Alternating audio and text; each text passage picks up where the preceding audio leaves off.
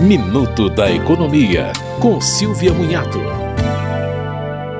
Pesquisa anual do Procon de São Paulo sobre preços de medicamentos constatou diferenças de quase mil por cento na comparação entre os produtos genéricos. Essa diferença foi encontrada no produto Nimesulida, com apresentação de 100 miligramas e 12 comprimidos. O preço variou de R$ 2,99 a R$ 31,96.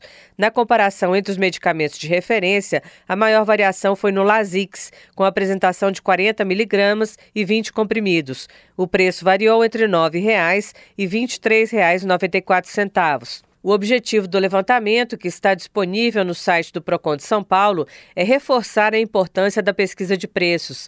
A média dos valores de 23 produtos variou 9,84% entre 2022 e 2023. Você ouviu Minuto da Economia, com Silvia Munhato.